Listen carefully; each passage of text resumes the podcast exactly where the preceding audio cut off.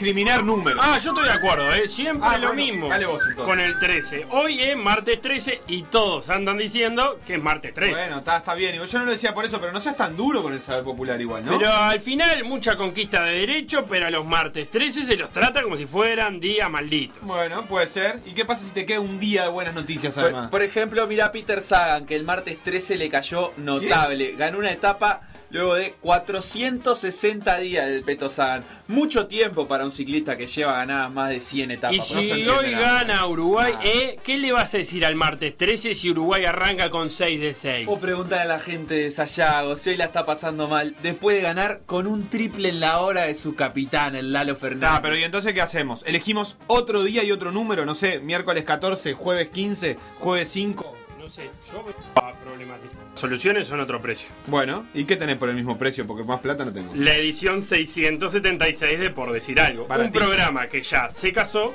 ya se embarcó y de su casa hace rato se apartó. Por decir algo, en vivo, hasta las 15, en M24.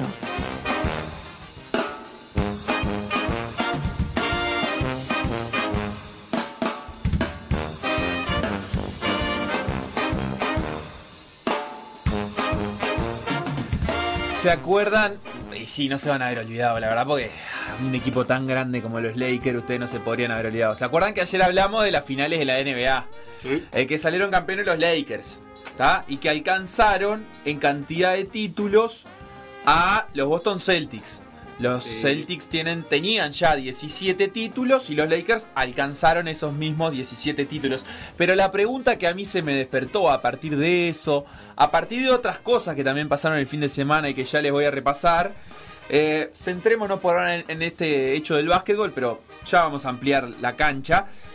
Es a misma cantidad de títulos. Porque hasta ahora, más exitosos los Celtics, seguro. Porque tenían 17 contra 16. Lo, lo que más cuenta para el exitista son títulos. Ujú. A misma cantidad de títulos. ¿Quién es más exitoso? ¿El que tiene más vicecampeonatos? ¿O el que tiene mejor porcentaje de victorias en finales? Lo van a contestar ustedes acá. Y lo va a contestar, por supuesto, también la gente desde sus casas a través de las siguientes redes. Instagram, Por decir algo web. Twitter, Por decir algo web. Facebook, Por decir algo. WhatsApp. 098-979-979. Pero qué lindo planteo, Facundo. Ah. Esto, a mí lo que más me seduce de esto es que inevitablemente termina en un prorrateo de campeonato. Inevitable. ¿Qué es prorrateo de O sea, campeonato? tarde o temprano esta discusión, esta charla que vamos a tener a partir de ahora y en la que vos vas a profundizar, termina con que no todos los títulos valen lo mismo ¿No? y que no es lo mismo el título de 1956 que el título de 2020. Está, ahí ganan los Lakers entonces. Así Porque que los, los Lakers no hicieron, sé, hicieron no un- sé. un, en los 90, Dale, eh, consiguieron, eh, entre fines de los 90 principios de los 2000, consiguieron dos títulos más con, con Kobe, separados, no, no fueron seguidos, pero... eh, y ahora otro más. Y los Celtics en todo ese plazo, un título nomás. A mí me parece que hay que hacer un corte temporal entre el deporte del si- el deporte moderno y el deporte antiguo. En el fútbol lo hemos hablado muchas veces, ese corte está en el Mundial del 74. Ajá. En el básquetbol no tengo idea cuándo se empieza a jugar el básquetbol más moderno. Porque hay que hacer, estoy de acuerdo con Sebastián, un corte temporal. Porque incluso sabes dónde se nota mucho en el tenis. el tenis ¿Eh? lo hace, de hecho, igual, ¿no? Distingue la era abierta de, Ah, de- bien, de lo anterior. Notable, notable el tenis. Y después hay que hacer un corte, notable el tenis. Eh, y después hay que hacer un corte dependiendo del deporte, porque me va a pasar de nuevo en el tenis. ¿Vale lo mismo un Roland Garros que un Australia Open? A mí no me gusta... Oh, y eso ya es muy polémico. Es muy polémico. No estoy preparado para esa A mí, a mí no me gusta esa forma de verlo porque cada era tiene sus particularidades. Y es Eh, decir, Hay una que donde a- no jugó- gente no, jugaba a- y no era profesional a y otra que sí. Bueno, pero a lo que voy es que eso no quita, no le quita valor a los títulos. Los vuelve, los, los vuelve de otra naturaleza. Pero por ejemplo, yo creo que la NBA Bueno, no había. O sea, Comparemos cosas de la misma deporte, naturaleza. eh, con, con- menos dinero en la vuelta, pero era profesional igual, entiendo yo. Capaz que no lo era cuando los Celtics ganaron 11 anillos de más o menos seguidos, o en, Ah. en un par de décadas. Eh, pero Para, pero ¿cuál es enti- para- entiendo que en esa era tener esa particularidad eh, no hacía que fuera menos valorable, porque por algo lo consiguió un equipo y no lo conseguían otros, ¿me explico?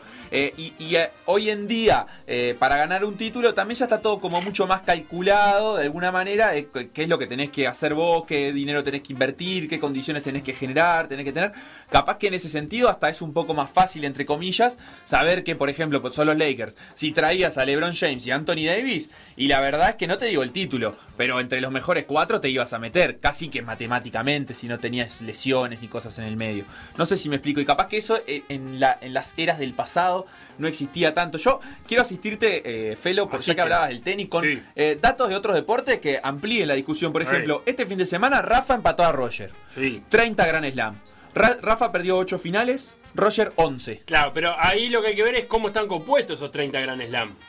¿Por Bueno, qué? Si querés te, lo, te, te tiro el Porque dato, a pero mí, primero... para mí la diversidad gana. para vos gana la diversidad. Porque si los Ah, 30 pero yo tenés no- no creo que 29 haya Roland que- Garros y un no. Wimbledon. Bueno, no, eh, Rafa tiene 13. Ya sé que no es así. No hay que hilar tan fino, me parece. ¿No? me parece Ah. que diferenciar entre Gran Slam de la misma época, yo creo que es un poco complicado. Yo iría a algo más grueso. Acepto algo más. Me encanta tu propuesta, ¿eh? Ah, me para encanta. otro día. Pero es muy subjetiva. Yo no quiero agregar polémica, quiero sacar polémica. Bien, entonces Rafa 38, Roger 30-11. Lo que pasa es que está muy pegado. Ah, bueno, ahí eso. tenemos un tema. La, es, es, el cerca. tema es, ¿te sirve ser igual cantidad de ganador y haber perdido más finales? ¿O preferís ser de esos equipos que, ah, si juega a la final la gana? Son 20, no 30, eh. no, no quiero errar el dato porque yo lo anoté mal. 20 pero qué? Son 20 20, Grand Slam. torneos 20 de Grand Slam, cada en total, sí. 20 Grand Slam. Lo que pasa es que acá entre 8 y 11 no podemos hacer mucha. Nah, es lo mismo. Más, lo de- mismo. más del 50% Rafa lo ganó en la, en la misma cancha, Sí. la, que, la que ya conoce. ¿Y eso que le da más valor o menos valor? A mí le quito un poco, pero está bien. Sebastián no quiere hilar tan fino. Pero por ejemplo, eh, en cuanto a finalistas, para mí cambia, cambia si es deporte individual o en equipo. Yo valoro que los Lakers hayan llegado a 15 finales, ganando igual cantidad de títulos que los Celtics que, que perdieron 4. Claro, pero- ¿Entendés lo que digo? Estamos de acuerdo que esta ¿Por es una discusión exitista. Porque en, en equipo me parece que llegar a definir tiene más valor que individual. Pero estamos hablando de, de una discusión exitista. ¿Qué tan exitistas somos? La pregunta eh, va por qué. Porque si vos perdiste casi la mitad de las finales que jugaste, Sí. en el ranking del exitista, Ah, pero no vas a estar más arriba del que No, tiene un que- 80% de finales ganadas Hay como los Celtics. Pero hay que jugarla la definición. Y hay que ganar el 80% Sí, pero hay que estar de la, las veces, hay que ¿eh? estar en la conversa eh, 32 años y no 21 como los Celtics. Yo lo, bien. yo lo 32 entiendo. años la conversa, los en Lakers. general, los equipos que no pierden finales, no estoy seguro de esto, pero me parece que son los equipos de otra, de que llegaron a finales en otra época donde eran absolutamente dominantes. Los equipos más modernos tienden a perder más finales, me parece, se entrevera más. Este, es, es más fácil perder una final que antes. Claro, los Claro. Celtics en, en la- en los 50, no sé en cuándo ganaron 11 seguidos. ¿Cuándo fue? ¿Qué década? Eh, fue, sí, entre, entre el. Mira, lo tengo acá, entre el 56 y el 69. 11 de 13 ganó ahí. Vos decís que ahí eran tan dominadores que. Por eso lo de Jordan sería tan raro, por ejemplo, porque en una década de Claro. los 90, Sí. las seis finales que llegó las ganó. Con distintos rivales enfrente, o sea, fue venciendo distintos obstáculos. Yo creo que para ir a lo de las finales, lo que tengo para decir. a- yo creo que prefiero ser el que no pierde finales, porque perder una final es un poco doloroso. Pero tengo para decir que el camino a la final a veces se olvida, pero te da alegrías. Ah, Entonces, sí. está bien, por ahí no me dice el éxito, pero vos en ese camino a la final, eh, haber llegado a esa final implica que por ahí tenés para recordar, no sé, una semifinal que ganaste eh, con un cabezazo en la hora, Sí. eh, o que eliminaste a un rival clásico. Entonces, en esas 15 finales seguramente hay un montón de historias muy pesadas que a veces incluso valen más que una final, porque capaz que vos... A la larga igual, ¿no? A la No larga. importa, no. No, in- en el momento vale mucho, porque Mm, cuando termina, sí, no sé, la semifinal del mundial, es toda alegría. Pero si, aunque después pierda- si perdés la final. hay un tiempo en el que no Claro, vale. Pero después es una imagen para el recuerdo. Yo Por sé. ejemplo, es más importante la que Kobe le ganó a los Celtics que la que LeBron le gana ahora a Miami. Y capaz que sí. Y fíjate, capaz que Uruguay llegando a la final de Sudáfrica, el camino. semi. No, si hubiéramos Ah. llegado a la final, el camino hubiera sido bastante diferente al de España. Porque el, el- el de Uruguay, aún después perdiendo esa final, había tenido un montón de momentos épicos. Claro, ese sí. camino. Pero es cierto que Uruguay no esperaba rivales. nunca esa final. Peores rivales. ¿Cómo? A- al mismo tiempo Uruguay no esperaba nunca esa final, entonces No. era todo premio. O sea, Sí. para la Croacia del- de Rusia, la verdad es que haber perdido la final no la opaca tanto porque creo que se va a quedar igual con el camino. acuerdo. Pero ahí yo tengo ese matiz.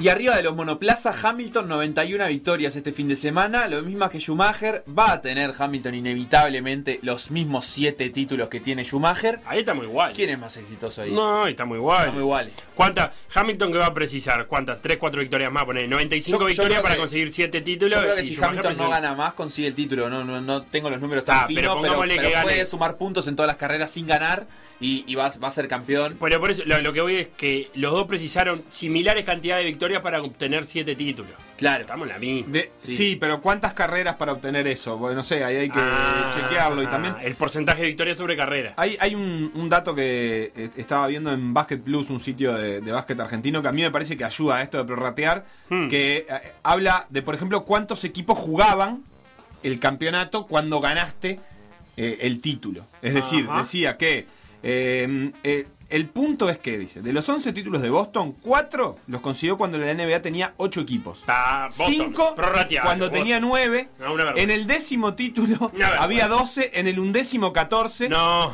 Y en realidad eh, solo ganó dos títulos en los 70, que había 17 y 18 equipos, tres en los 80, Ah, que había esa 23 gloria. equipos, y solo uno Ya con los está, 30 pero equipos actuales. pará, el Para Revis- esa gloria de los pará. 80 contra los Lakers de Magic y ganaban la sí, final. pero, perfecto. pero Los no Lakers- prendían el aire acondicionado. los Lakers- Prende el aire acondicionado. Era la vieja Copa Libertadores. Estuviste No- mirando mucho 30 Claro, prende el aire acondicionado. Los Lakers ganaron 3 con 30 equipos, 3 con 29, 4 con 23 Claro. y solo 1 y 1 con 22. me gusta además de los primeros. El revisionista del palmarés me gusta mucho. Acá para Copa América y para Copa Libertadores yo creo que es algo a tener en cuenta. Independiente tiene Copas Libertadores de esas que jugaban tres equipos.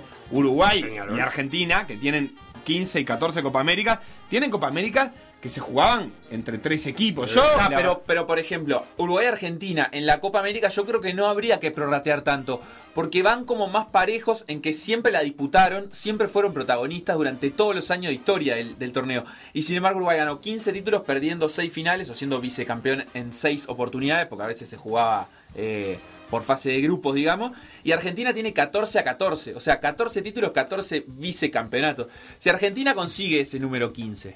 ¿Quién es más exitoso? ¿Argentina porque fue 14 veces vicecampeón? ¿O era- haber sido 14 veces vicecampeón en realidad va en contra, juega en detrimento? No, yo creo que, eh, sobre todo Argentina tiene muchos vicecampeonatos en la última era. Eso entonces le- yo creo que tiene, tiene su valor. Lo que sí creo es que las Copa América, por ejemplo, no vamos a, a esperar que Chile gane 15 Copa América para darle el derecho a disputar el éxito Pero para un a- poquito. continental. Eh, Pero las dos que ganó, Yo creo que igual tiene que haber un mérito en, en el fondo de los tiempos, cuando solo se presentaban tres.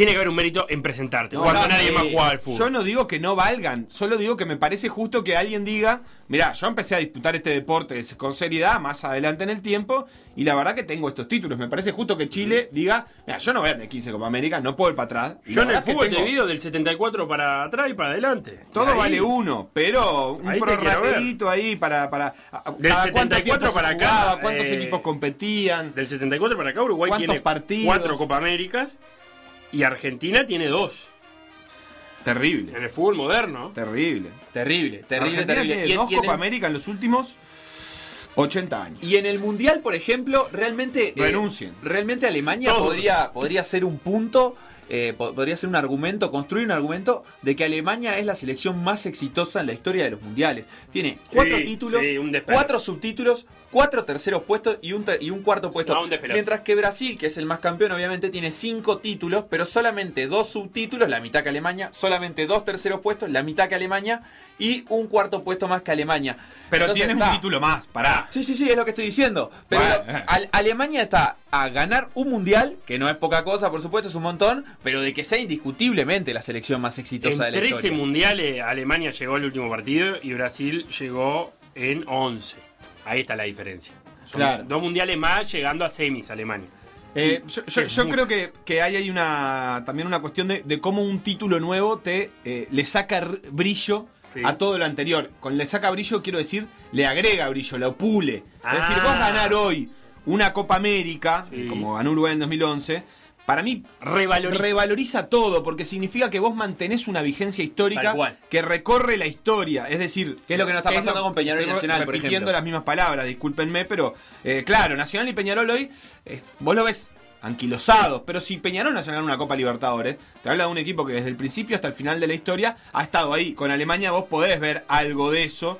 Eh, con Italia podés ver algo de eso. Italia ganó el segundo mundial y ahora hace ya un tiempo, pero ganó el del 2006. Este, hay ahí como un mérito, me parece interesante en eso. Los Lakers lo están haciendo con el dato de la NBA. Y bueno, Boston ya se está quedando un poquito atrás. Si gana otro ahora, obviamente va a volver a construir esa imagen de un equipo que se mantiene a través de la historia. Y me parece que eso, eso es, eso para mí, eh, en el prorrateo, cuando ganas uno de nuevo, le pones poner un porotito a uno viejo, capaz. Mira, y ojo con un mensaje acá que nos manda Diego, gran hincha de los Celtics y que se ve que está un poquito ofuscado por esta conversación, porque dice, los Boston Celtics tienen 17.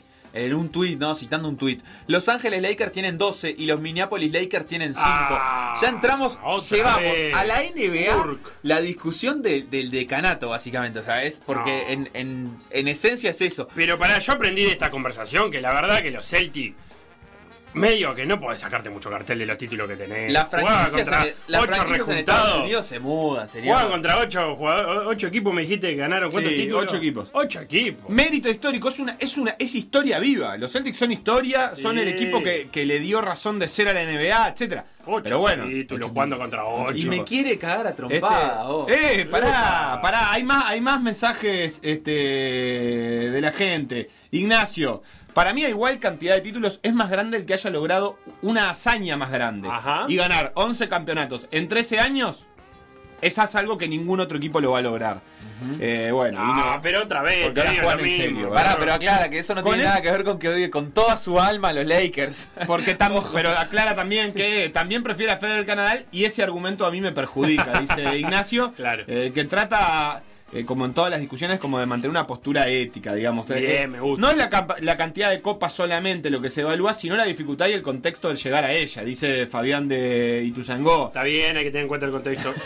¿Qué dice? Dice Javier, los títulos valen todo lo mismo. El que llega a la final y pierde, dos casilleros para atrás. Y la verdad que la vuelta que están dando para no reconocer las tres primeras Libertadores de Peñarol, ustedes que Está- son... vos estabas haciendo eso, ¿no? Medio yo tuve que venir a Yo salvarte. eso. Le- sí. decime cu- cuántos partidos jugó y ya le Yo tuve que le salvarte asignamos- para darte el la valor Abré Victoria. todas las Libertadores y vamos a asignarle un puntaje a cada una. Porque Bueno. si no, me estoy calentando. Sa- Nos sacan del deporte de fútbol y básquetbol. Y te, Sí. te dice acá un oyente que se llama Nicolás. Sí, Si lo pensamos en medallas olímpicas, Sí. ¿qué es más? ¿Una de oro, de oro o cinco de plata? bueno, ahí para mí. Claro, si la de oro son los 100 metros llanos y tengo como país al hombre o mujer más rápido, diferente. Por ejemplo, Usain Bolt.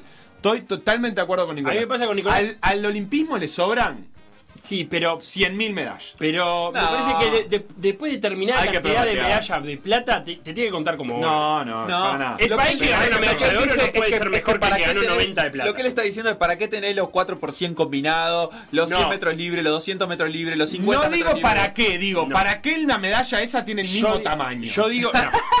Yo digo. A vos, pero sinceramente, A mí, yo por digo- ejemplo, el básquet. Sí. Hay una medalla de oro. Sí. Está bien, podríamos hacer concurso de triple, de, simple, Dos contra- el tres contra 3x3, el 2x2, el básquet playa.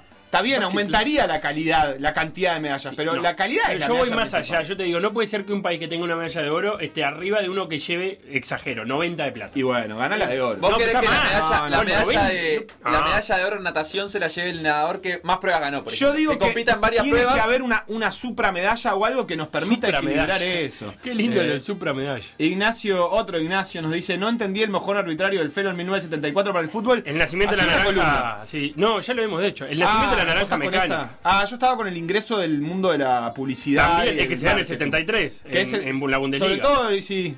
Y sobre Eh, todo el- todo se da. El 73 con el ingreso, el, la naranja mecánica y, y Johan Cruyff cambiando el juego. Y entonces a partir del 74 es- era moderno. Tengo data. Primera Libertadores de Peñarol en el 60 la consiguió jugando 6 partidos contra 3 rivales. Un... Iba a decir rivales. que valía uno, Perdón, pero... no. con- jugó 7 partidos. Contra San Lorenzo tuvo que jugar un tercer partido de desempate. Vale uno, entera, vale.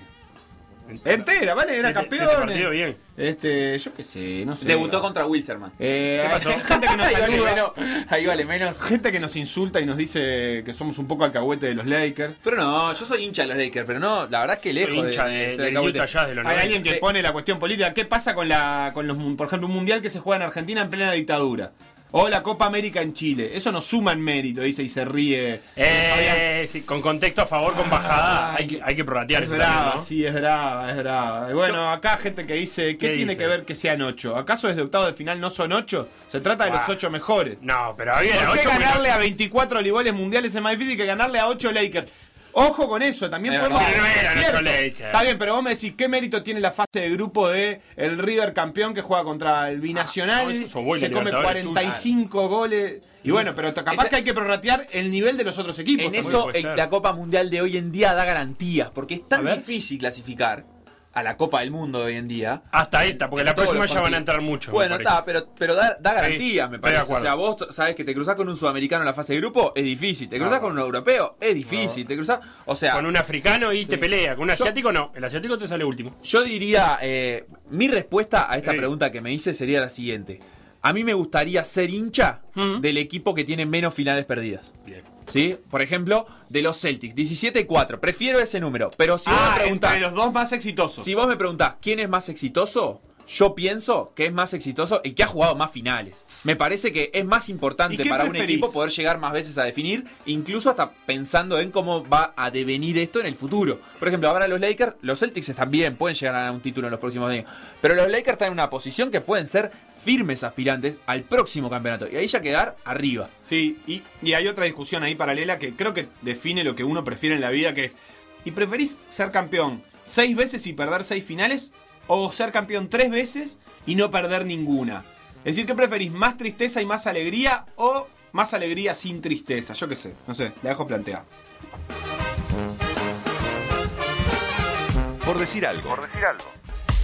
Conducción. Conducción. Felipe Fernández, Sebastián Moreira y Facundo Castro. Producción y edición Conrado Hornos.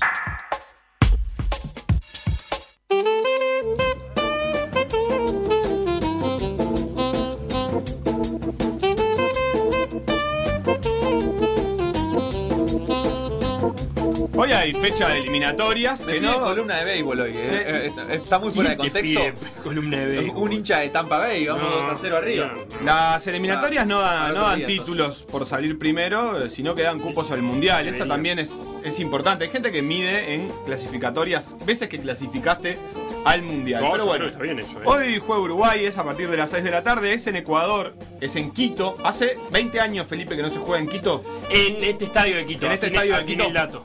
Porque de hecho el, penal de Forlán fue en Quito. Pero hacía tiempo que no jugaba en el estadio de la liga. Eh, la última vez fue allá en el 2000. Eh, por lo que nos dijo, respeto, el entrenador que juega habitualmente en ese estadio, una cancha muy rápida, porque el pasto se corta muy, muy cortito.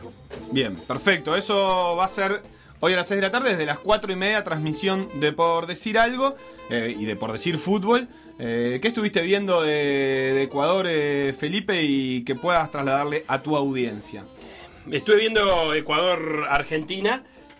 Para empezar, lo primero que hay que dejar claro es que este Ecuador no se parece en nada al Ecuador de la Copa América. ¿Te acordás aquel partido que Uruguay gana 4-0, que le, que le echan al lateral derecho de Ecuador al minuto eh, 20 y poquito, a Quinteros? Eh, la verdad que Alfaro contra Argentina mostró que, armó un cuadro competitivo. Quizás no le sobra calidad individual, pero es un cuadro que compite. ¿Cuál es ¿En qué me quise fijar yo en el partido con Argentina? En algunos rasgos identitarios del equipo más allá de la formación, porque me parece que eh, Ecuador le plantó un 4-1-4-1 a Argentina en fase defensiva, que no creo que lo plante así contra Uruguay, por más que Alfaro dijo que eh, la parte defensiva contra Argentina había salido muy bien y capaz que la repetía. Pero capaz que toma algún otro riesgo, capaz que hoy Ecuador se plantea con un 4-4-2 o un 4-3-3, algo que lo haga salir a jugar más arriba. Pero ¿qué tiene identitario Ecuador? que hacen una presión, una presión ordenada, que le viene bárbaro que no haya gente porque esa presión la ordena Alfaro, y la ordena en, en momentos claves. Dejó salir jugando a los zagueros, dejó salir jugando a Armani, pero cuando esa bola entraba a los volantes, ahí había presión. Y la presión no quedaba solamente en ese jugador, sino que iba atrás de la pelota, la recibía el volante, y si el volante volvía a apoyarse con el zaguero, el que lo estaba marcando seguía corriendo atrás de la pelota. ¿Se entiende lo que te digo? Sí. Entonces, fuerzan mucho el error. Porque eh, a, la, segunda vez, el zaguero ya duda si dársela al volante porque sabe que va a venir de nuevo para vos y va a venir con una marca, no va a venir la pelota sola. Eso por un lado. Por otro, en salida, tiene zagueros que no se animan a conducir mucho.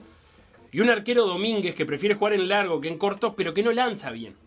Cada vez que jugó largo Domínguez, que es el arquero de Vélez, cada vez que, que es buen arquero, pero cada vez que le tocó jugar largo con los pies lo hizo mal contra Argentina, o la mayoría de las veces que lo intentó hacer lo hizo mal.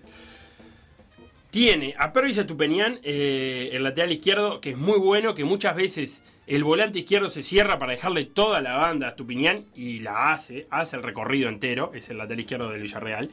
Y tiene un doble 5 que eh, se prevé sea con Grueso y Novoa, eh, muy europeo, Grueso juega en la Bundesliga, Novoa juega en, en la Liga Rusa. Eh, y después por afuera tiene Dinamita, con Ibarra por un lado, seguramente con eh, Plata. Plata enfrente. Ecuador viene de ser mundialista en la sub-20, algo que nunca, lo había, nunca había logrado. Y de esa sub-20 está Plata y de esa sub-20 está Campana, un 9. Le- Lo enfrentó Uruguay, por eso son apellidos que quizás al futbolero que ve los, los sudamericanos sub-20 le suena. En síntesis, me parece a mí que Uruguay se va a encontrar con un cuadro muy ordenado en defensa, muy ordenado en defensa, eh, con salidas rápidas cada vez que roba la pelota y con un cuadro muy intenso. Va a ser un partido muy incómodo para Uruguay el de, el de hoy eh, en, en Quito. Esto lo digo yo viendo el fútbol que vi, pero para conversar también del planteamiento y del partido, vamos a llamar y vamos a convocar a esta mesa a alguien con un montón de pergaminos más que los nuestros, como Manolo Cosellán. ¿Cómo anda Manolo? Hola, hola Felipe, ¿cómo andás? ¿Todo bien? Bien, escu- escuchándote, escuchándote ahora que, que me pasaron la- la- el contacto. Y, y- hiciste su- un análisis, un análisis que, que la verdad que fue muy bueno, muy preciso, este, eh, en relación a, a Ecuador, a lo que puede, a lo que mostró con Argentina y a lo que puede demostrar allá en, en Quito, ¿no? O sea, al- en lo que se refiere a su planteamiento y a su y a sus individualidades. Eh, eh, le- eh, y estoy totalmente de acuerdo. La verdad que me, me, me, me- pareció muy muy este muy atinado todo lo que lo que dijiste. Lo comparto.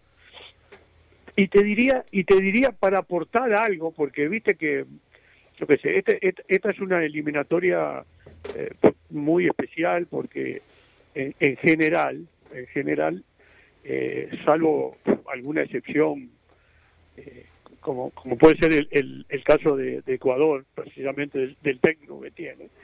En general, lo- de la- la- la- los técnicos eh, de, de los equipos, de las selecciones más importantes, Uruguay, Argentina, Brasil, eh, Perú, que también este, eh, es, de, es cuidado, Chile, están con entrenadores que, que, que ya vienen hace un tiempito eh, trabajando y, y les da una, un- tienen un pequeño plus, porque ¿qué pasa? Eh, hoy hoy con, con el tema este de la pandemia eh, es muy difícil es muy difícil armar un equipo.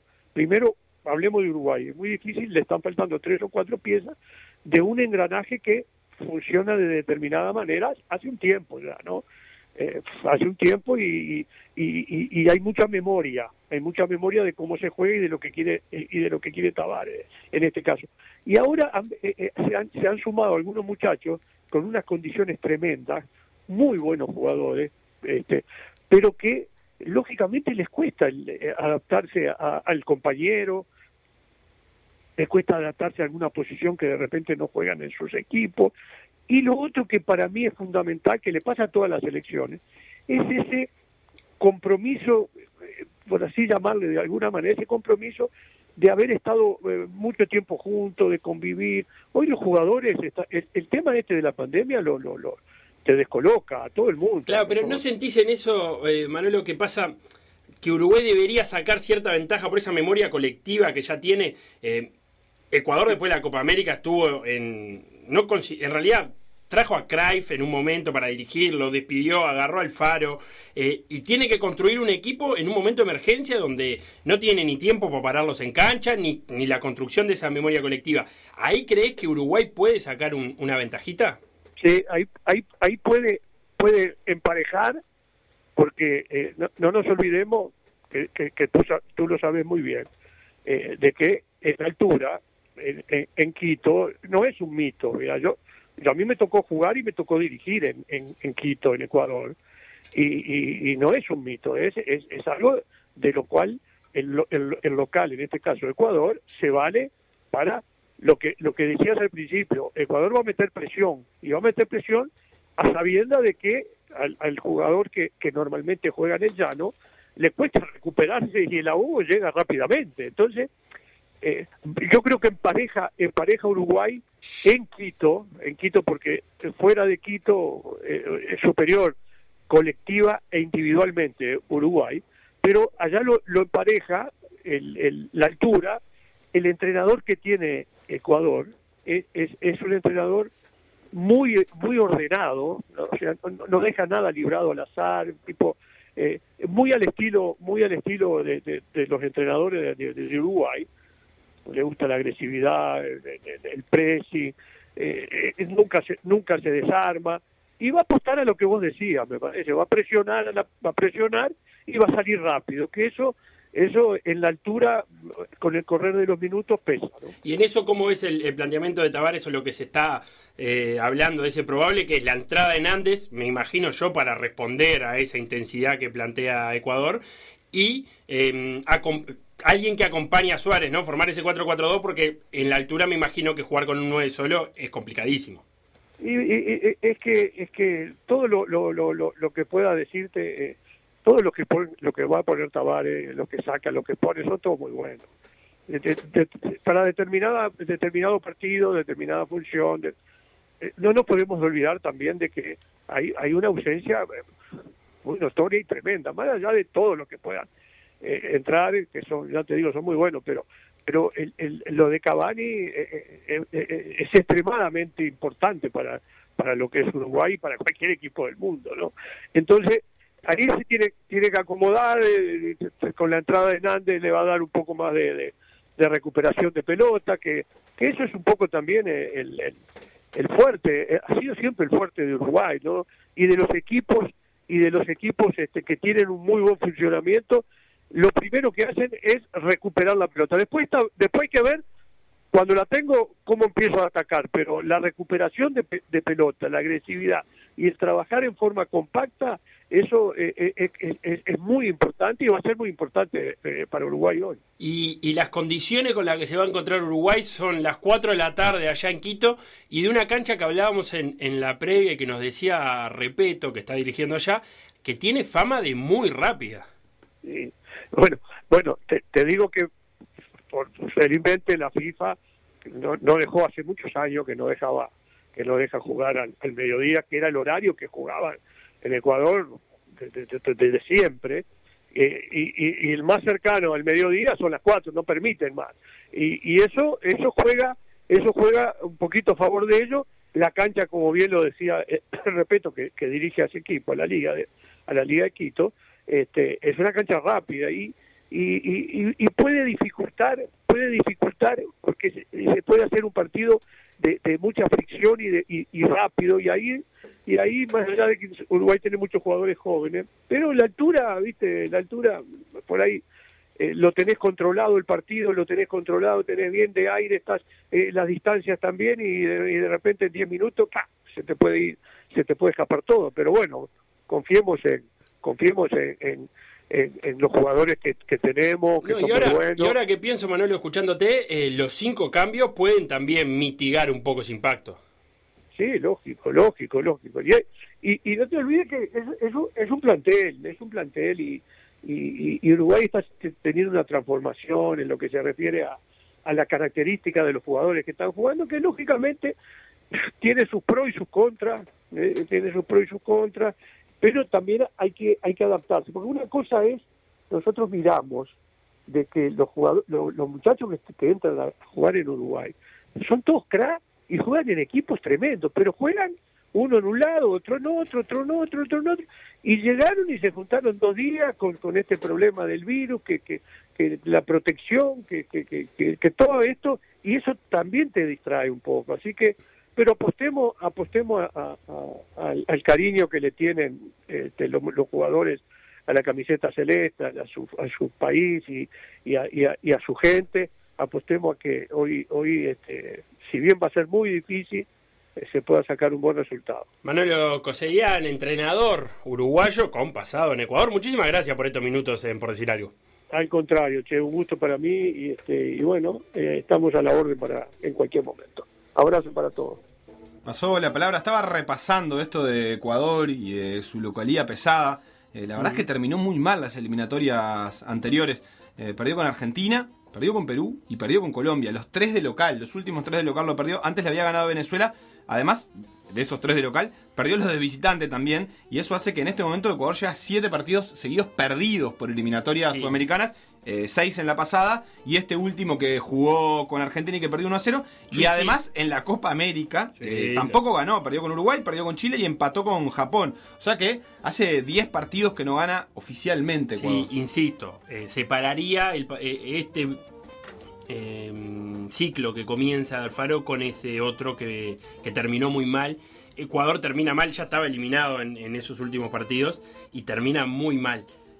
Yo creo que las sensaciones hoy son otras. No, eh, no es la sensación de un, de un equipo que arranca una eliminatoria eh, sabiéndose eliminado o peleando por ver si puede rascar el quinto puesto. Sí, eh, Pero también tiene grandes chances de. de- o la sea, verdad es que no es para nada candidato en este momento. No, de ninguna Está en un muy mal momento. Y no tiene la calidad de otros Ecuadores. De otras Sí. selecciones ecuatorianas de- del pasado reciente, digamos. Eh. De, la- de las que fue mundialista dos veces. No tiene ni por asomo esa calidad. Y sobre todo porque empieza un nuevo desafío que es volver a hacer valer la localía. Quizás por eso también el, cambio de estadio, pero eh, la Conmebol tenía una estadística que era que nunca había perdido dos partidos consecutivos de local en la historia de las eliminatorias Ecuador. Terminó perdiendo tres seguidos eh, en el fin de la eliminatoria pasada. Ahí había un fuerte. Ir a ganar a, a Ecuador no era una cosa sencilla que tendrá que recuperar si quiere ser uno de los que aspira a ese cuarto, quinto puesto. Creo que para los tres primeros está lejos, el otro quizás lo pueda pelear, es muy temprano. Eh, sobre el final vamos a hablar con un periodista ecuatoriano y seguiremos eh, hablando de la, del posible 11 de Ecuador, de algunos cambios que, que han surgido en las últimas horas, algunos jugadores que terminaron un poco tocados contra Argentina. Pero bueno, hoy a las 6 de la tarde juega Uruguay-Ecuador, a las 5 Cuatro y media. Cuatro y media comienza la previa de Por Decir Fútbol. Con un montón de material, Sebastián. Sí, para ese productor. momento ya estarán jugando, a las 5 de la tarde van a jugar Bolivia-Argentina en el primer partido de la fecha, así que también estaremos siguiendo eso. Y después, bueno, la palabra de Pablo Repeto, por ejemplo, que lo mencionaste, y algunos informes de Juan Aldecoa al respecto. Y a las 6 de la tarde el relato de Martín Rodríguez y el comentario de Santiago Díaz. Tanda y seguimos con mucho más por decir algo. Lo que pasó en por decir algo. Revivirlo en pda.uy o buscar los podcasts en Mixcloud, o Spotify. Siento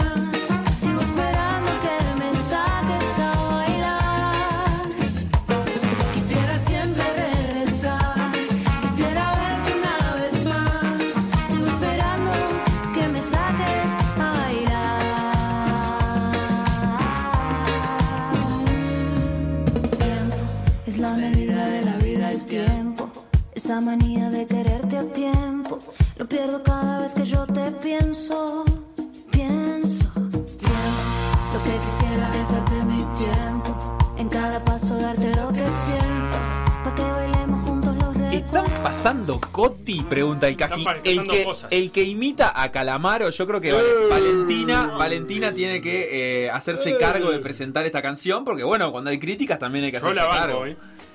Está bien. ¿Qué, qué estamos escuchando? Estamos escuchando Coti con Sí. Natalie Pérez. Bien, La canción se llama Quisiera. Perfecto. Así que Coti y Natalie Pérez. Pero para Natalie Coti- Pérez es la misma que es actriz. La misma que es actriz. Pero ¿Pero exactamente. Coti imita a Calamaro? Y son muy parecidos. No. Sí. No, pero es otra onda. ro- le roba Coti el es. Luz, Calamaro no es Luz. Le roba el estilo No, sí, de vos. cantar. Sí. Coti escribió Color Esperanza. Beto, todo tuyo. PDA Radio. En M24. M24.com.uy. Momento de jugar. Hay un signo de exclamación ahí, pero no sé. Momento de jugar. No, demasiado. Momento de jugar.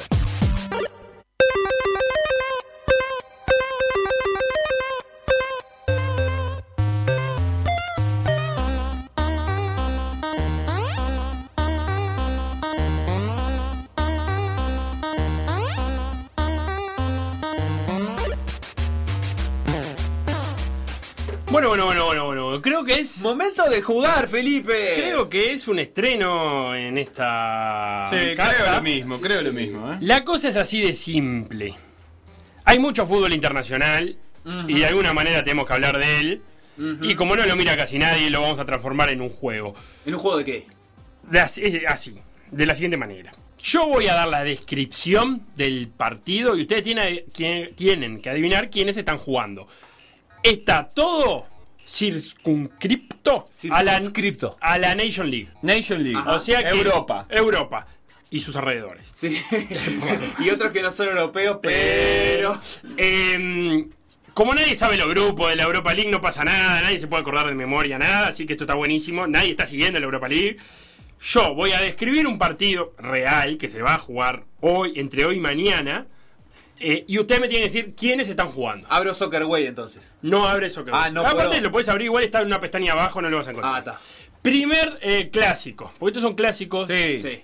Es por orden. ¿Quién va? ¿Quién responde primero? Bueno, va a empezar respondiendo eh, Facundo, Sebastián, Valentina. ¿Y por qué Valentina al final? No entiendo. Porque es nueva. La Ah, primera bien. ronda Para, igual. para poder ¿Cuántos- aplicar. cuántos- cuántos Son hay? cinco clásicos. Ay, no tendrían que ser seis. No me, no, bueno, si invento, invento una carrera. Sí, a la Ah, carrera. Son cinco. Clásico. ¿Tenés más chico? Sí, pero no creo que sirva para país.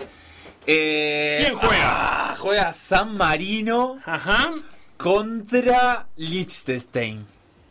Correcto, Facundo. Te juro que no estaba al tanto. O sea, San es- Marino, Liechtenstein. No, si está dando tanto ese partido. No, no. pero es todo eh, 100% gracias a tu descripción, así que te felicito, Felo, porque me la diste en bandeja. Grupo 2 de la Serie D que lidera Gibraltar de Julio Rivas. ¿Cuánto hace que no gana San Marino? Hecho, la última que ganó, eh, el hombre no hay, hay una cuenta de Twitter que siguen a San Marino, que creo que son argentinos, Sí. que son como hinchas de San Marino. Es apasionante, o sea, por supuesto es un chiste, ¿no? Pero se enfervorizan con San Marino. Eh, quiero que sepa que con ese punto ya está, yo ya me siento ganador. Clásico. La, sí. ulti- la única vez que ganó San Marino un partido fue un amistoso contra Liechtenstein en 2004. Uh, es hoy, es hoy, vamos a Es hoy. Eh, por ahora, Liechtenstein eh, tiene 3 puntos, San Marino 0, Gibraltar 6. Segundo clásico empieza Sebastián. Sí. Clásico. Para tweet fijado de la cuenta de hinchas de San Marino. Cuenta atrás para el clásico con Liechtenstein. Listo, Y esto es, un tuit del 4 de marzo. O sea, no están esperando desde marzo. Eh, belleza. segundo clásico comienza Sebastián. ¿Me dice algo la audiencia? Sí, que la última vez que ganó San Marino fue un amistoso. Eh, esto por los puntos, señor. Eh, clásico número 2, Sebastián. Sí. Eh, clásico. Hola, vengo a retirar la plata de mi abuelo que la guardó acá porque si se la quedaba en su país tenía que dar muchas explicaciones. Tengo. Fa, hay mucho candidato ahí. No. Eh, yo creo que juega, lo que pasa que no comparten grupo, entonces tiene que ser alguien que ¿Vos sabés comparta los grupo. grupos? No, pero más o Ah, menos están por nivel, por por nivel, nivel. está bien, digo. está bien, eso está bien. Eh, Andorra, Mónaco. Mónaco no tiene selección ahí. Sí, eh, no, Mónaco no está en la ¿Qué FIFA. cosa dije? ¿Qué dije? 0 de 2. Cualquier cero. cosa. 0 de 2. ¿Andorra no era uno de esos? No. Ah, Hola, no. vengo a retirar la plata de mi abuelo que la guardó acá porque si se la quedaba en su país tenía que dar muchas explicaciones. ¿Qué dos países se enfrentan, Valentina? Eh, a ver, no sé, voy a decir Tire. Polonia y Holanda. 0 de 2. Yo voy a tirar una que no es, pero para provocar: el Vaticano contra Malta. 0 de 2. Malta. Ah, no Vaticano guarda- no, en Vaticano No no, guarda- no, no, era Vatica- Vaticano, ahí la Vaticano, plata no se- yo creo que bueno. Vaticano se guarda. Eh, entonces, si no son los que ya dijimos, tienen que ser otros. A ver. Que No vale mirar los ser, mensajes de la audiencia. eh, Voy a minimizar esto, eh, ¿ok? bajar, ¿sabes? Mirá, está No, minimizada. no, no, no, no, no, estate quieto. ¿Cómo Eh, Voy a minimizar acá. Lo que Tac. pasa que no juega. Pará, y me está matando porque además si hubiera tenido- Hola, vengo a retirar la plata de mi abuelo que lo guardó acá porque si se la quedaba en su país tenía que dar Sí, muchas explicaciones. está muy claro, es Luxemburgo Ajá, bien, la caja fuerte de contra. Europa. eh, pero no comparte, ¿con quién comparte? Pero bueno, tirá para, un- para invocar una de dos. Luxemburgo, sí, estás loco. Luxemburgo Sí, contra diga, diga, uno que puede ser ¡Diga! Malta. Cero, otra vez, 0 de 2. No tuve 0 de 2. Luxemburgo es entonces. No, 0 de 2. 0 de 2, 0 de 2. No ha aparecido ni un país todavía. Em, Ay, otra pista, otra pista. No, eh, eh, No. Tenemos que pensar en un lugar donde la gente Hay que guarda ir al de plata cajón. y no pide explicaciones para, para- Constantin. para- A ver. Suiza Ajá. Hay que, claro, hay que ir al de cajón. contra Suiza contra otro. contra otro. Contra otro del cual recibe dinero. ¿Quién? Em, Alemania. Correcto, Valentín. Ah, Entendí comieron todo. la descripción. ¿Dónde está lo- el oro de los nazis? El abuelo nazi, ¿dónde tenía una cuenta Es corriente? excelente. ¿Dónde Yo pensé que, dormimos, que éramos. Malas, No, malas, es excelente. Yo pensé que éramos cualquiera de nosotros Claro. que íbamos a retirar No, a cualquiera de estos dos abuelo. países. No, era un país que iba a buscar la plata al otro. Vengo a retirar la plata de mi abuelo.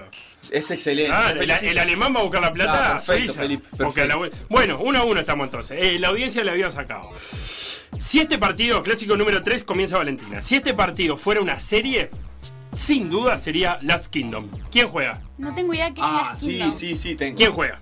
Tengo. Last Kingdom. Tengo. Bueno, tire. Eh, Todavía no puedo dar pista. Es muy nuevo. España Ajá. contra no sé, Francia, no sé, tiré por Cero no tengo Noruega y idea. Dinamarca. Uno Ah, de dos. Claro, claro. Eh, está bien, está bien. Holanda, Lástima. Dinamarca. Uno de dos. ¿Es algo de Game of Thrones? Eh, no, no. No. Porque Game of Thrones es ficción y Last Kingdom está basada en un- una época real. Eh, Dinamarca y Croacia.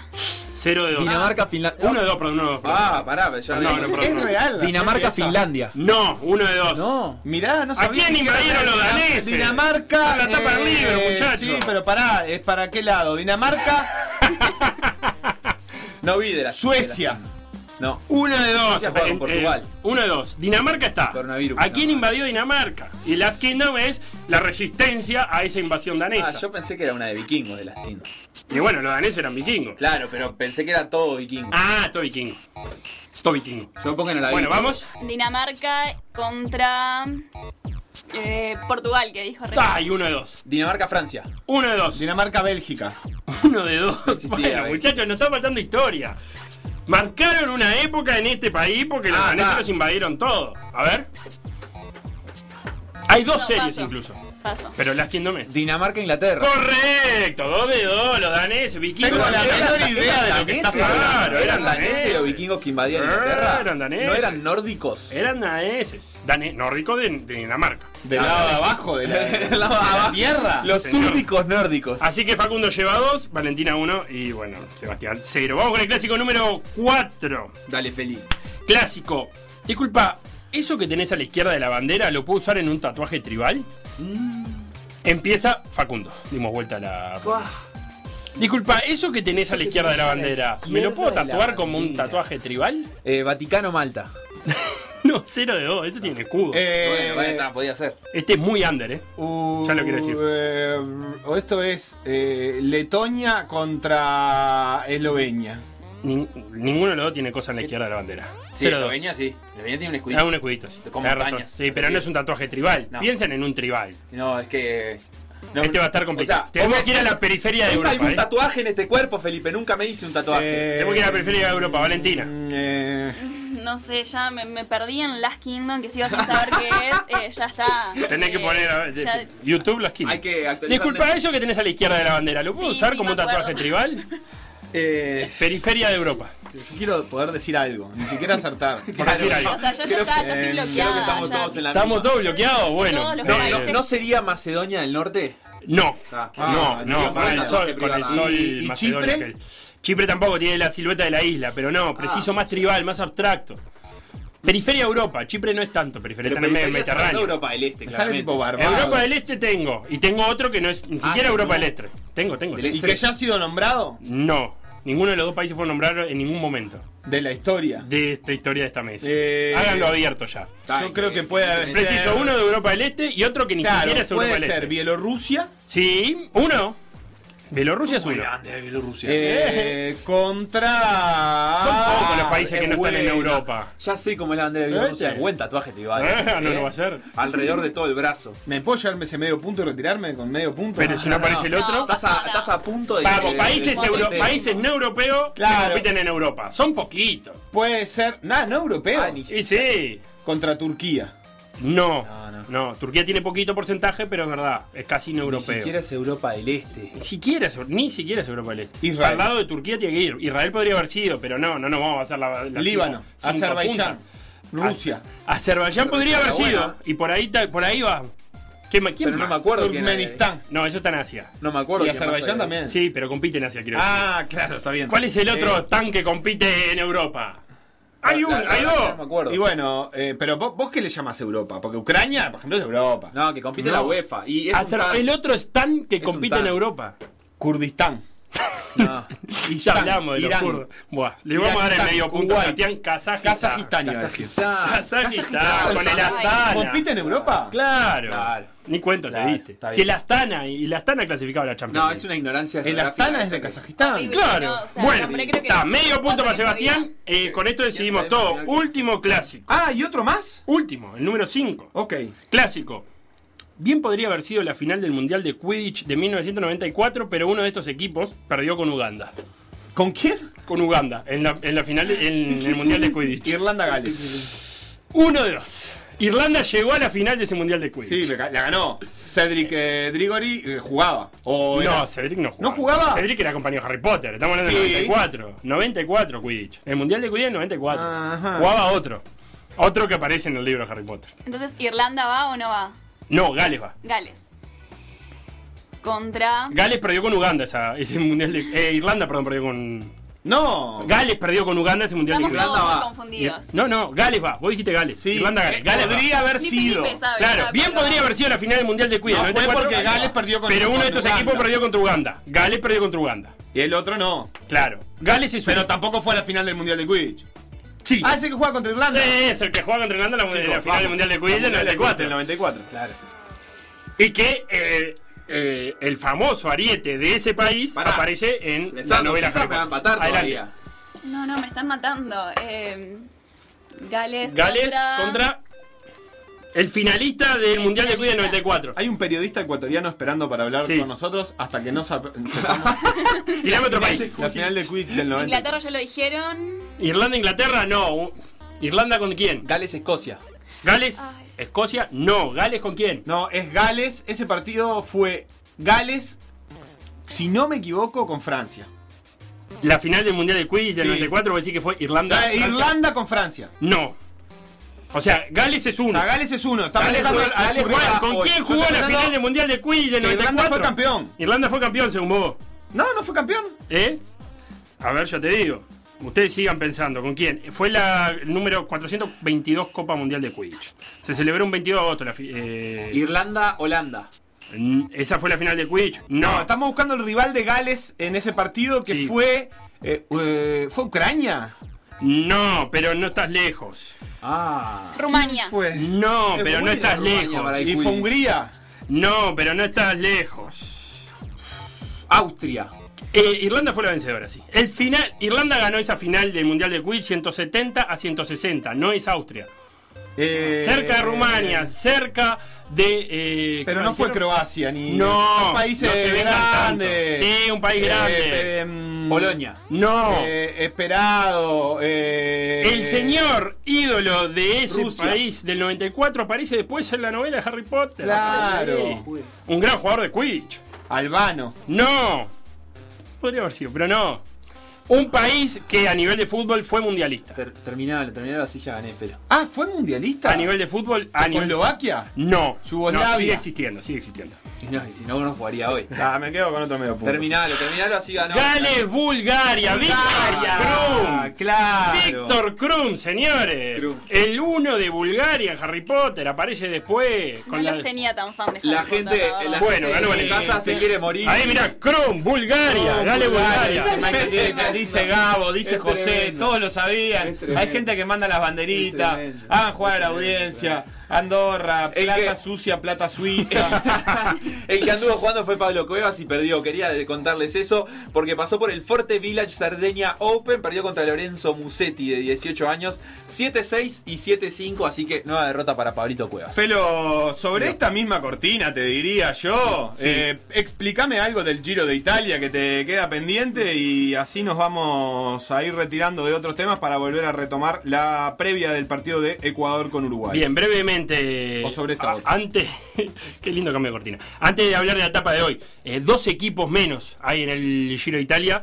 Tanto el Jumbo Visma como el Mitchelton se fueron por tener casos de COVID positivos. El Jumbo tuvo a Kruisvik positivo de COVID. Eh, el Mitchelton había tenido a Matthew. Y, y te terminaron retirando los dos equipos. Así que tenemos dos equipos menos en el Giro de Italia. Hoy la etapa estuvo preciosa. Porque fue ataque tras ataque. Que sobreviva el que pueda. Eh, Peter Sagan salió con ganas de ganar desde el primer momento. Hacía 460 días que no ganaba. La última vez había sido el Tour de France. Este que pasó recién, no, el del año pasado. eh, y era mucho tiempo. Y se sumó a, la lista, a la breve lista de ciclistas que ganaron en las tres grandes. Eh, Peter Sagan, que ganó, ganó con pocos segundos de ventaja. Y en un momento, cuando ya solo quedaban los favoritos, ataca Pello Bilbao. Muy valiente de Pello. Hoy el final era un, era un final rompepierna porque no eran puertos, no eran montañas, pero sí eran, eh, eran muros, como se le llaman. Los muros en el ciclismo son subidas muy empinadas, pero muy cortas.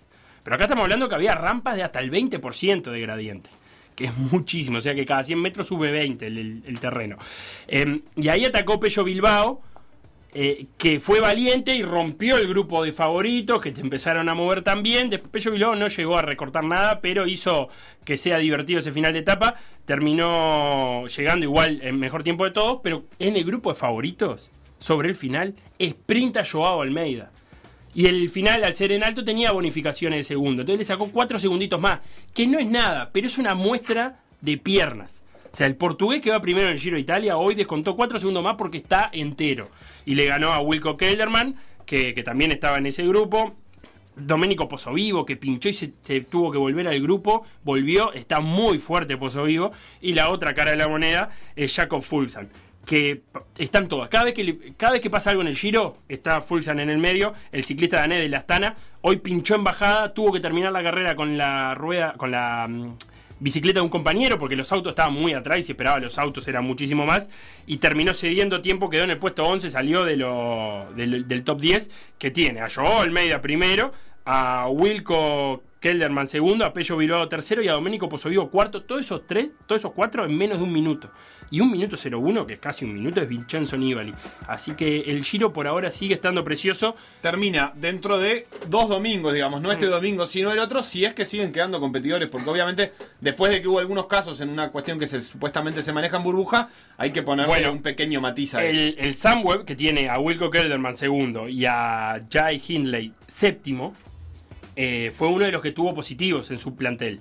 Entonces hay que andar con cuidado porque no solo te saca de carrera lo que pase en la ruta, sino que te puede sacar de carrera lo que pase con el coronavirus. El sábado, si no me equivoco, Alex Dowsett ganó la etapa del Giro de Italia, corre para el Israel Startup Nation, eh, un equipo relativamente nuevo que gana su primera etapa en el Giro de Italia, su primera etapa en la historia, y aprovechamos esa oportunidad para conocer la historia de eh, Sylvian Adams, el dueño del equipo eh, canadiense de origen israelí, en este espacio que se llama Billetera Mata Galán.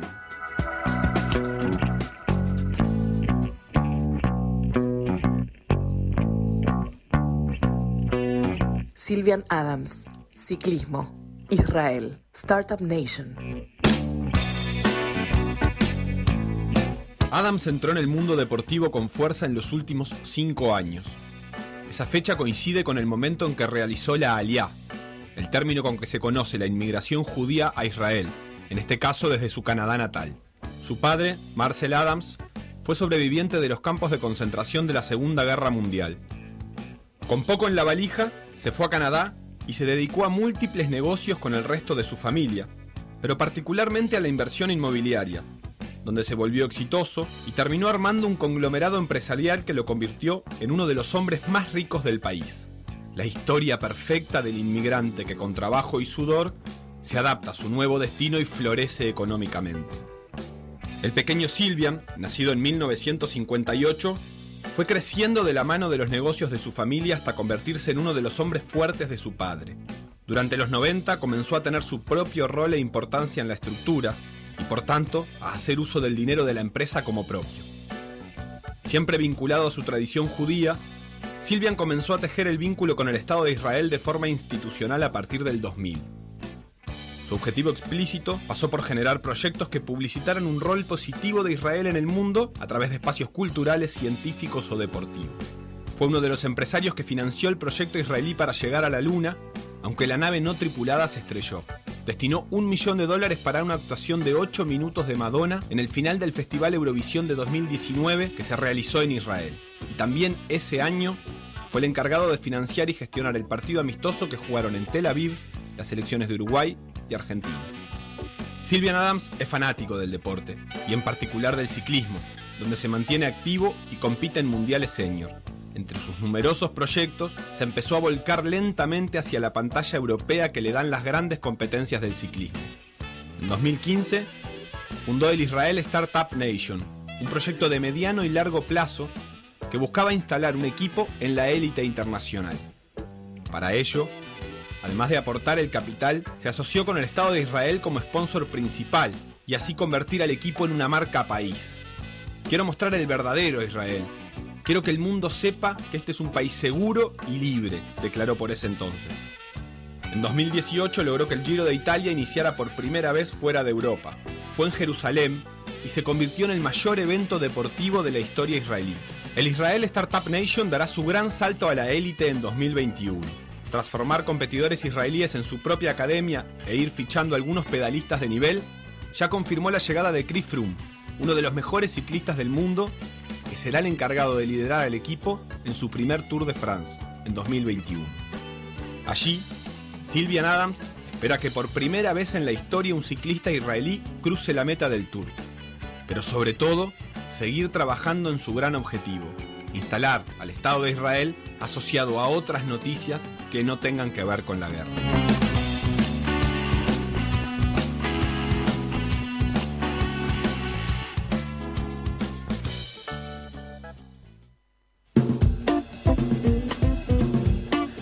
Y para el último bloque, por decir algo, ya estamos en contacto con nuestro amigo y periodista ecuatoriano de Unción TV, el señor Andrés Muñoz. ¿Cómo estás, Andrés? Hola Andrés, a ver si estás por ahí.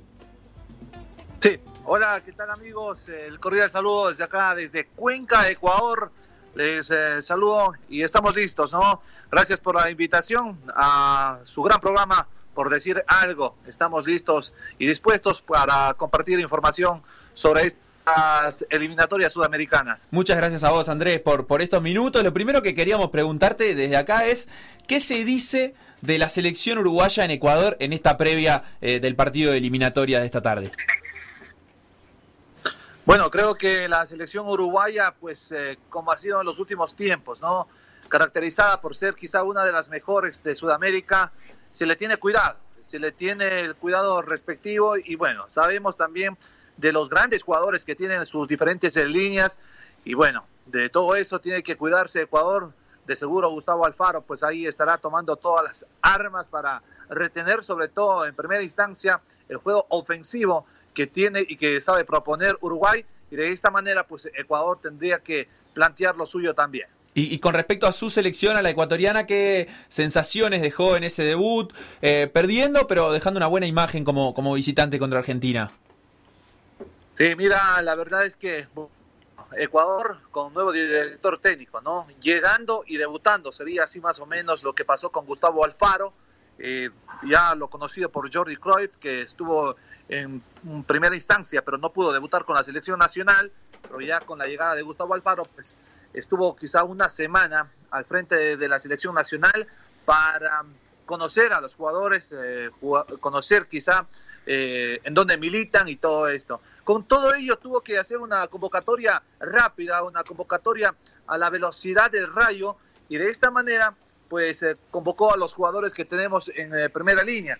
Ahora, el debut de Ecuador dejó buenas impresiones, sobre todo sabiendo que estamos con ese cambio generacional donde tenemos eh, jóvenes que tienen muchas ganas de, alcanzar la gloria quizá y otros eh, elementos quizá que tienen experiencia también. Así es que apostamos a ese cambio generacional, apostamos a que Ecuador hoy puede hacer un buen partido ante la selección uruguaya. Hablamos eh, en la previa, Andrés, te habla Felipe por acá, que también estuvimos en contacto. Eh, hablamos con, con Sebastián que, que Ecuador viene acarreando malos números en eliminatorias, pero discutíamos un poco si este proceso no es como un borrón y cuenta nueva de aquel que terminó en las eliminatorias pasadas y que continuó en la Copa América con malos resultados. Bueno, eh, la verdad es que ahí eh, terminamos con eh, la dirección técnica del profesor Jorge Célico, que bueno, él dirige a la selección sub-20 de las inferiores de la selección nacional. Sin embargo, hay algunos nombres que quizá suenan de otras eliminatorias, como lo de Cristian Novoa, como lo de Alexander Domínguez, que son los jugadores más ex- experimentados dentro del combinado tricolor, pero ahora con los nuevos elementos que han salido y que han golpeado fuerte, digo que han golpeado fuerte porque están ahí ubicados en grandes equipos, tanto acá en Sudamérica, también en, en el fútbol mexicano y por supuesto en el fútbol europeo, ¿no?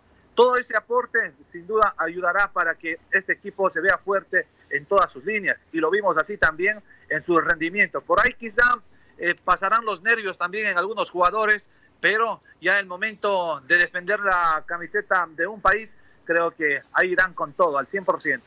Bien, y en cuanto al, al probable de, de Ecuador, eh, vos creés que Estupiñán llega a, a jugar el partido de hoy, ¿verdad? Sí, sí. eh, bueno, ha existido rumores, ¿no? Que por ahí alguna lesión de Pervis de Estupiñán no le permitirá estar en este partido, pero sin duda es uno de los hombres estelares eh, dentro del once titular que plantearía Gustavo Alfaro hasta el momento de lo que se ha dicho. Pues ahí Pervis eh, de seguro cubrirá la banda izquierda. eh, pero bueno, dentro de esta alineación titular les doy a conocer, compañeros, A ver. eh, estaría Alexander Domínguez, de, eh, que milita en Vélez Sarsfield de Argentina. Eh, Pervis de Estupiñán por el costado izquierdo, que milita en el Villarreal. Y por ahí aparece nuevamente a Robert Arboleda de gran partido frente a Argentina, el hombre que milita en el Sao Paulo. Mientras tanto que jugará junto a Javier Arriaga en el Seattle Sanders de la MLS. Y por la banda derecha, pues eh, no convenció mucho lo de Eric Ferrigra, que fue convocado por primera vez a la selección nacional, un jovencito que juega en el Torino de Italia, pero no convenció, ¿no? Fue Eh, sustituido en el entretiempo, ¿no? Contra Argentina. Quizá a una de las sustituciones como Ángelo Preciado de Independiente del Valle. Te decía Andrés que eh, el lateral derecho titular fue sustituido en el entretiempo contra Argentina y, se ve que no, no le renovó la confianza. Sí, sí, eh, como, como lo indicaba, ¿no? Eric Ferrigrán era convocado por uh, primera ocasión, claro, es muy joven también, eh, tiene 21 años, eh, pero bueno, lo convocaron por primera vez, él tenía opciones de ser convocado a la selección de España también, tiene la doble nacionalidad, pero sin embargo, pues ahora vestirá la camiseta tricolor. Habrá que darle más tiempo, ¿no? Porque recordar que Eric Perigra también es eh, back central, entonces, en esta oportunidad, Gustavo Alfaro por ahí decidió darle la confianza por la banda derecha, pero no respondió quizá a sus condiciones que podría eh, hacerlo de mejor manera quizá en el centro de la saga. Bien, continúa entonces con, con el probable de, de Ecuador.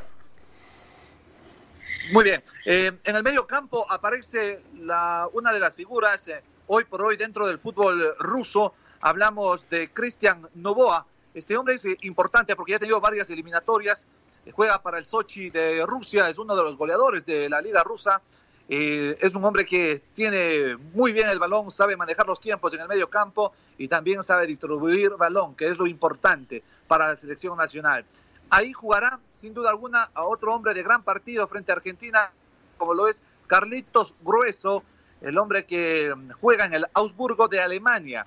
Así es que Carlos Grueso junto a Cristian Novoa serán los hombres que serán eh, los encargados del medio campo. Por la banda derecha aparecerá sin duda alguna eh, Renato Ibarra, que se ha recuperado para este partido, y también por la otra banda podría darse la oportunidad, lo ha venido pidiendo, es un hombre que juega bien dentro de la liga portuguesa en el Sporting, hablamos de Gonzalo Plata, jovencito que quedó tercero en el mundo también con la selección nacional y fue una de las eh, joyas que se despertó y que destapó el combinado tricolor. Así es que esperemos que dentro de la selección nacional tuvo minutos ante Argentina, eh, tuvo algunas jugadas, pero no más allá. Esperemos que ahora sea su oportunidad y que pueda desenvolverse de buena manera ante Uruguay. Y en la parte ofensiva, ahí está la duda, ¿no?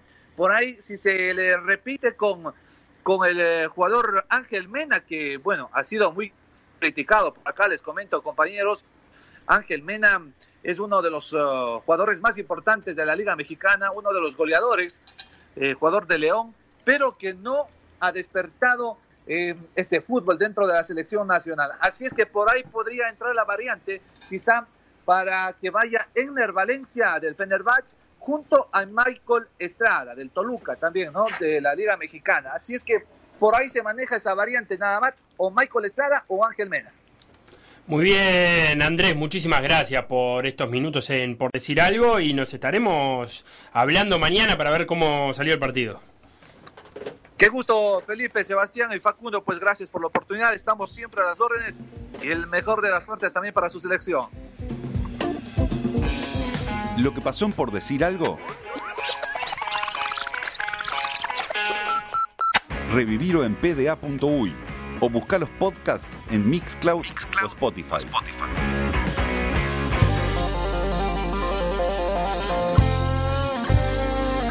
Pasaba entonces Andrés Muñoz, periodista ecuatoriano de Cuenca. Eh, repasemos rápidamente Bolivia-Argentina a las 17 horas comenzará ese partido. Ecuador-Uruguay a las 18 horas, 19 horas será el turno de Venezuela-Paraguay. 21 horas Perú recibe a Brasil y a las 21.30 Chile recibe a Colombia. Esa es la fecha de eliminatorias de hoy, como ya decíamos, con- desde las 4 y media con previa de por decir fútbol. Facu, lo único que vi del metro Sí.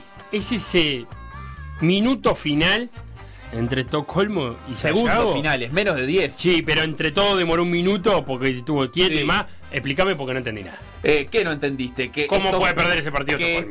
Estocolmo perdió un partido increíble Ah, contra porque- Sayago, que viene siendo, digamos, grata revelación en estos playoffs. Eh, expliquemos, eh, se están jugando los cuartos de final del Metro. Hace unos días que no hablamos de esto, lo hemos mencionado por arriba, pero en estos cuartos de final, Urupán le está ganando 1 a 0 su serie a Colón. Cordón le está ganando 1 a 0 su serie a Larre Borges. Estocolmo eh, arrancó perdiendo ayer 1 a 0 su serie contra Sayago. Y Unión Atlética le está ganando su serie 1 a 0 a Olivol Mundial. En estas últimas dos series, tanto Sayago como Unión Atlética venían de la parte de abajo, no eran de los primeros cuatro clasificados en la fase regular. Y sin embargo, arrancaron pegando primero. En el caso de Estocolmo, en el caso de Sayago en realidad, pegando primero con un triple en la hora. Estocolmo parecía tener controlado el partido, faltaban eh, un poquito menos de 7 segundos cuando sacaba de costado, un saque de costado que hace Galeto, eh, una pelota que va para Mainoldi y Mainoldi que quiere jugar atrás con Galeto que se ponía en juego o con Demian Álvarez que había salido de una cortina anterior en un poco en muy poco espacio quisieron pasarse la pelota rápido, ¿por qué? Porque los iban a cortar con falta. Entonces Mainoldi quiso evitar que lo cortaran a él, dársela a Galeto o a Demian, mejores tiradores de libres y termina termina como que los dos compañeros no interpretaron para quién iba ese pase. La pelota se va hacia el lado de atrás de la cancha y es zona. Entonces va a sacar eh, hacia el otro lado Sayago. Eh, en esa acción, Sayago que perdía por dos puntos, pone la bola en cancha, le dan la pelota a, Lalo Fernández, el capitán del equipo, que pone un tiro de tres puntos. La verdad que eh, bastante con bastante fortuna, incluso en la entrevista posterior al partido dice, yo la tiré para arriba, porque era lo que podía hacer. Lo dijo literal. Eh, la tiró para arriba y metió un triple. Hay una falla bastante grande de Demian Álvarez, que no es un jugador particularmente destacado por su defensa uno contra uno. Le dio espacio. Eh, más que espacio, no lo, no lo miró, lo perdió de vista. Él tenía esa referencia personal con Fernández. Cuando la pelota entra en cancha, Demian mira la pelota como para ver si podía asistir en algo lo que pasaba, pasaba con la pelota. Y como a su espalda o a su costado, Fernández hace un movimiento de desmarque hacia tres puntos. Demian nunca lo ve y cuando la pelota llega a él, ahí recién Demian gira la cabeza. El error fatal ahí es no verlo eh, durante la jugada, es decir, no estarlo mirando durante la jugada. El jugador tiene que controlar con visión periférica, la pelota y el jugador al que defiende. Eso tendría que hacer un buen defensa en una acción como esa. Y bueno, cuando recibe Lalo Fernández ya es tarde porque Demian intenta llegar, no estira el brazo para no cometer falta, en una eh, acción me parece inteligente porque era un tiro muy difícil. Y Fernández tiene la suerte de invocar ese tiro. Para la planilla estadística, Demian Álvarez fue el goleador del partido, por lo menos para Estocolmo con 19 puntos, Lemo fue el goleador de Sayago con 26, en donde Riauca además se había retirado por quinta falta y eso hacía más difícil el, el final del partido. Mainolde anotó 18 y 15 rebotes, pero bueno, habrá revancha para Estocolmo que ahora está 1 a 0 abajo en series que son al mejor de 3. Eh, si Y en todo- las que no cuentan con ventaja. Porque Exacto, empezaron en- 0 a 0. Habían empezado 1 a 0 los de arriba en la primera parte de los playoffs. en los octavos de final. Pero acá había cuatro equipos que se habían salteado, digamos, la primera fase y esa era su ventaja. Eh, eh, Urupán, Cordón, Estocolmo y Olivol, que habían sido los mejores cuatro clasificados, no tienen así una ventaja deportiva. El Metro va a seguir hoy con los partidos entre Colón, Urupán a las 19.15 y la Reborges, Cordón a las 21.30 y mañana con las revanchas entre Sayago, Estocolmo y una Unión Atlética Olivol. Así que seguiremos hablando al respecto eh, de este torneo. Yo corrijo, dije hoy el Metro va a seguir, no, va a No, seguir mañana. mañana. Mañana miércoles, miércoles y jueves son los segundos partidos. Así que bueno, son las 15 horas, nosotros nos vamos a tener que despedir, al menos por un rato, eh, 16.30, ya va a estar van a estar al aire los compañeros de Por Decir Fútbol y obviamente vamos a estar muy atentos a lo que pase con el partido Uruguay-Ecuador. Muchachos, será hasta mañana. Chau, chau.